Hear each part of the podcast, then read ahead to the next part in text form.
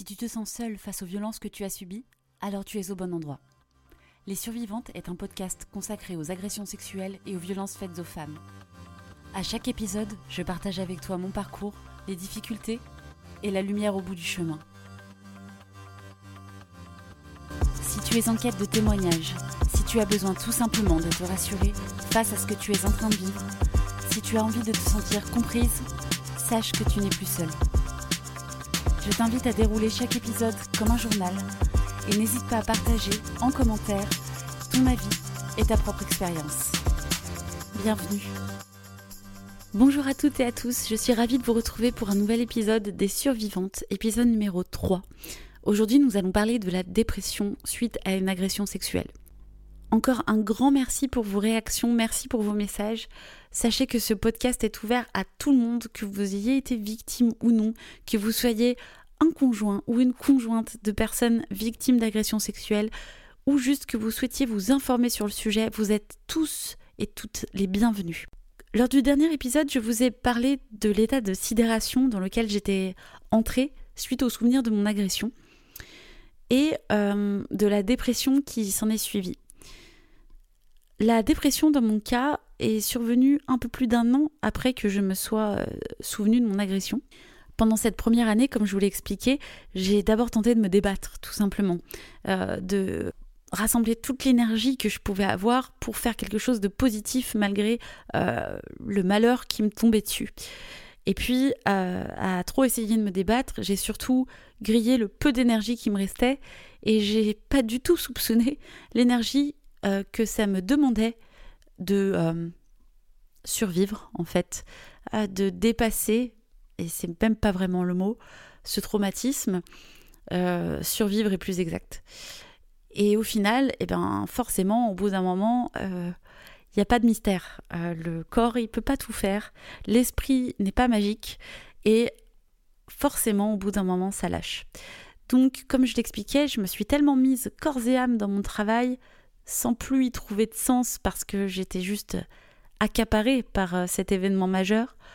Euh, je me suis épuisée, j'étais tellement mal dans ma peau que euh, j'ai fini par craquer. Et c'est arrivé en deux temps. C'est-à-dire qu'il y a eu une première phase où j'ai commencé à dire à, à mon mari, je crois qu'il faut que, que j'arrête mon activité. En tout cas, il faut que je prenne une pause, j'en peux plus. Donc euh, j'ai décidé euh, de prendre une pause de 15 jours, j'ai arrêté tout ce que j'avais en cours, etc. Et euh, je me suis effondrée, j'ai dormi, dormi, dormi. Et puis, au bout de 10 jours, je dis c'est bon, ça va mieux, j'y vais, je recommence. Et une semaine après, je suis allée chez le médecin pour surveiller ma tension parce que j'ai des soucis cardiaques. Et puis le médecin a commencé à m'expliquer que ma tension n'allait pas et que mon cœur battait trop vite. Et il a commencé à me parler pour la énième fois de l'auto-hypnose et de toutes ces choses-là. Et là, je me suis sentie mais envahie de toutes parts. Et la seule chose qui me venait dans la tête, c'est je ne vais pas y arriver. Le problème, c'est pas ça. Là, je vais pas y arriver. Et je me suis effondrée dans son cabinet en sanglots et je pouvais plus m'arrêter de pleurer. Et je lui expliquais à quel point j'étais fatiguée, j'étais usée, que j'en pouvais plus, que j'étais mal et triste sans lui expliquer euh, la raison. Et il y en avait déjà bien assez d'autres pour qu'ils comprennent euh, pourquoi j'étais dans cet état. Et, là il m'a dit non mais là on parle plus de la même chose. Euh, là vous êtes vous êtes en dépression et il faut il faut vous aider et donc, il m'a prescrit, je suis repartie avec une prescription pour des antidépresseurs. Et, euh, là, j'ai mis le doigt dans, dans un cycle très très long, euh, médicamenteux, mais qui était euh, fondamental à ma survie, je pense. Et il me l'a toujours présenté de la sorte, et ma thérapeute aussi. ça n'est pas ni une drogue, ni quelque chose qui a vocation à être là pour toujours. Le but, c'est de finir par ne plus les prendre mais c'est une béquille sur laquelle se reposer euh, à un moment où euh, notre cerveau ne peut plus nous aider à aller bien. Parce que dans la dépression, il y a un schéma en fait hein, qui se met en place euh, et qui finalement ne, ne, permet plus de même de sécréter en fait toutes les hormones de joie, etc. et ne permet plus d'avoir un cercle de pensée positif. Donc il faut euh, chimiquement aider le cerveau à reproduire tout ça. Alors c'est pas très agréable, enfin c'est assez transparent dans la vie euh, de prendre des antidépresseurs, enfin c'est un peu fatigant, mais, euh, mais ça n'est jamais agréable de se dire qu'on est médicamenté pour être heureux euh, ou pour aller bien. Ça n'est pas agréable de voir le temps passer et de toujours prendre ces médicaments même si les dosages peuvent varier. Mais si ça vous arrive, sachez que c'est juste un passage et que c'est pour votre bien et qu'il n'y a pas de méthode miracle. Vous n'allez pas respirer des plantes et aller mieux. Euh, à un moment, vous avez besoin de cette aide et, et ça n'est pas un échec. Et si à un moment votre dosage diminue puis remonte, ça n'est pas un échec non plus. C'est juste que vous processez et que parfois il y a des périodes plus difficiles que d'autres. Euh, pour ma part, euh, j'ai varié entre les dosages. Euh, un dosage moyen, un dosage minimal, puis au dosage maximal. Et, et c'est comme ça, parce que plus le travail avance et plus on tombe aussi sur des nœuds très douloureux, mais c'est aussi là qu'on fait les plus belles avancées. Donc il ne faut pas désespérer.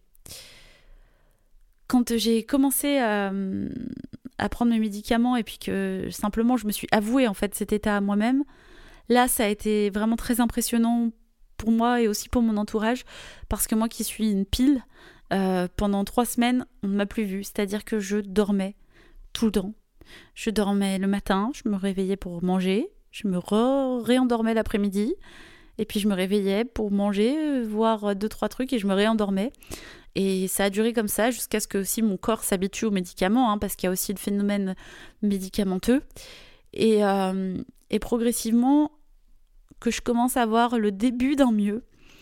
Et c'est à partir de là que j'ai réentamé une thérapie parce que j'avais fait une pause et le médecin m'avait prévenu de toute manière de ne pas commencer tout de suite, que ça servirait à rien. Et, euh, là, ça, a été le début très très long travail parce que euh, l'état dépressif, c'est quelque chose euh, de compliqué. C'est fatigant. Il y a des jours avec et des jours vraiment sans.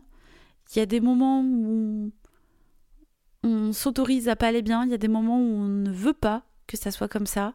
Il y a des moments où on est tenté d'arrêter les médicaments, de tout arrêter et d'essayer autre chose. Euh, ça prend du temps, mais ce que j'ai réalisé d'important, c'est qu'il fallait laisser les phases se dérouler et pas essayer d'accélérer le rythme. Ça ne sert absolument à rien. Euh, il y a un temps pour tout. Et il y a un temps pour être vraiment pas bien et juste plus rien faire et se reposer. Un temps pour commencer à trouver des solutions pour aller mieux. Euh, et puis un jour, un temps pour se réouvrir au monde. Parce que comme je vous le disais, euh, le problème c'est qu'on va avoir tendance à se replier beaucoup sur soi quand on est dans cet état. Et puis au bout d'un moment, eh ben, le renouveau arrive et un jour on se sent prêt à sortir de la maison. Un jour on se sent prêt à retourner vers les autres ça peut prendre beaucoup de temps, ça peut prendre des mois comme des années. Et c'est pas grave parce qu'on n'a pas tous la même histoire, on n'a pas tous le même euh, bagage euh, émotionnel euh, pour gérer tout ça, et chacun son rythme. Dans mon pic dépressif, là où je pouvais même plus sortir vraiment de chez moi, où j'étais vraiment pas bien, ce qui m'a beaucoup beaucoup aidé, c'est c'est des choses très simples de la vie en fait. C'est de faire la cuisine, pas pour manger comme une folle, hein, pour le coup, vraiment cuisiner des choses. Euh, c'est faire mon potager. Euh, ça a été un vrai lieu de résilience pour moi. Euh, voir la vie, en fait, planter une graine, l'avoir poussée, l'avoir donné des fruits. ça a été soigner mon intérieur, passer du temps avec les miens. Toutes ces choses-là, en fait, m'ont fait beaucoup, beaucoup de bien. Et un jour, je me suis sentie prête, enfin, à retourner vers le monde extérieur, avec beaucoup, beaucoup d'angoisse. Et j'ai repris le travail. Et ça m'a fait énormément de bien aussi. Mais encore aujourd'hui, je sens qu'il y a plein de moments où j'ai besoin de me préserver. Il y a plein de moments où euh, c'est trop pour moi, où j'ai encore besoin de beaucoup d'énergie pour me soigner. Et je dirais aussi que globalement, la dépression, c'est quelque chose de très difficile. euh, qui n'est pas très joyeux, mais qui en même temps remet beaucoup, beaucoup de choses en perspective et qui donne envie encore plus de, de vivre des choses qui ont du sens. Et probablement à plus forte raison à la suite d'une agression où on, comme je le disais, on a été finalement nié et où on se sent mort, bah, comme toute personne qui a frôlé la mort, en fait, euh, elle revient toujours à la vie en disant qu'elle qu'elle veut faire des choses qui ont du sens et qu'elle veut vivre pleinement. Et c'est quelque chose que je ressens très fortement. Et en toute honnêteté, c'est une chose qui aujourd'hui n'est pas à l'équilibre pour moi encore, et qui j'espère le sera, mais je sais que ça fait partie du chemin de la reconstruction. Je sais que euh, donner du sens aux choses, euh, que ma vie ait un sens et que j'y trouve du plaisir est plus important que jamais. Même si trouver du plaisir n'est pas toujours simple, euh, et, même quelque chose qui parfois est culpabilisant, bizarrement, mais ça j'y reviendrai dans un autre épisode. Euh, quoi qu'il en soit, je sens, je sens ce besoin. Et, et je sens que je ne suis pas la seule à l'avoir quand je vois les, témoignages d'autres victimes. Et je m'interroge. Je m'interroge sur ce qu'il faut faire pour que les choses aient du sens. Ce que je sais aujourd'hui, c'est que j'ai réussi à sortir de chez moi, que j'ai réussi à, reprendre en main une partie de ma vie, que je suis toujours euh, dans un épisode dépressif, mais qu'il est moins aigu qu'au départ, et heureusement. Tout ça prend du temps et je n'aurais pas vraiment de meilleurs mots. Euh, J'aurais pas de, de magie à vous transmettre là-dessus. Je ne peux pas vous dire euh, que vous allez guérir à 100%, je ne peux pas vous dire que vous vous sentirez totalement mieux. Euh, je ne sais pas quand ça arrivera, si ça arrivera. Tout ce que je peux vous dire, c'est que le chemin se fait, qu'il y a du mieux chaque jour, que euh, prendre soin de soi est clairement la clé, et que tôt ou tard, vous vous sentirez prête à aller vers le mieux.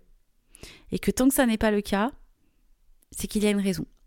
Alors, il faut travailler dessus, mais il faut aussi s'autoriser à se laisser du temps. J'espère en tout cas que mes mots vous parlent, euh, qu'ils résonnent en vous, qu'ils vous éclairent. N'hésitez pas à me partager vos ressentis en commentaire. Je serais très très curieuse et euh, ça me ferait beaucoup de bien aussi de savoir comment vous vous traversez tout ça, si vous le traversez, comment votre entourage le traverse, si vous connaissez des personnes qui vivent ça, ou tout simplement si vous avez envie de partager euh, vos retours, vos impressions, vos conseils. Ça sera pris avec grand, grand plaisir. Je vous donne rendez-vous très bientôt pour un nouvel épisode.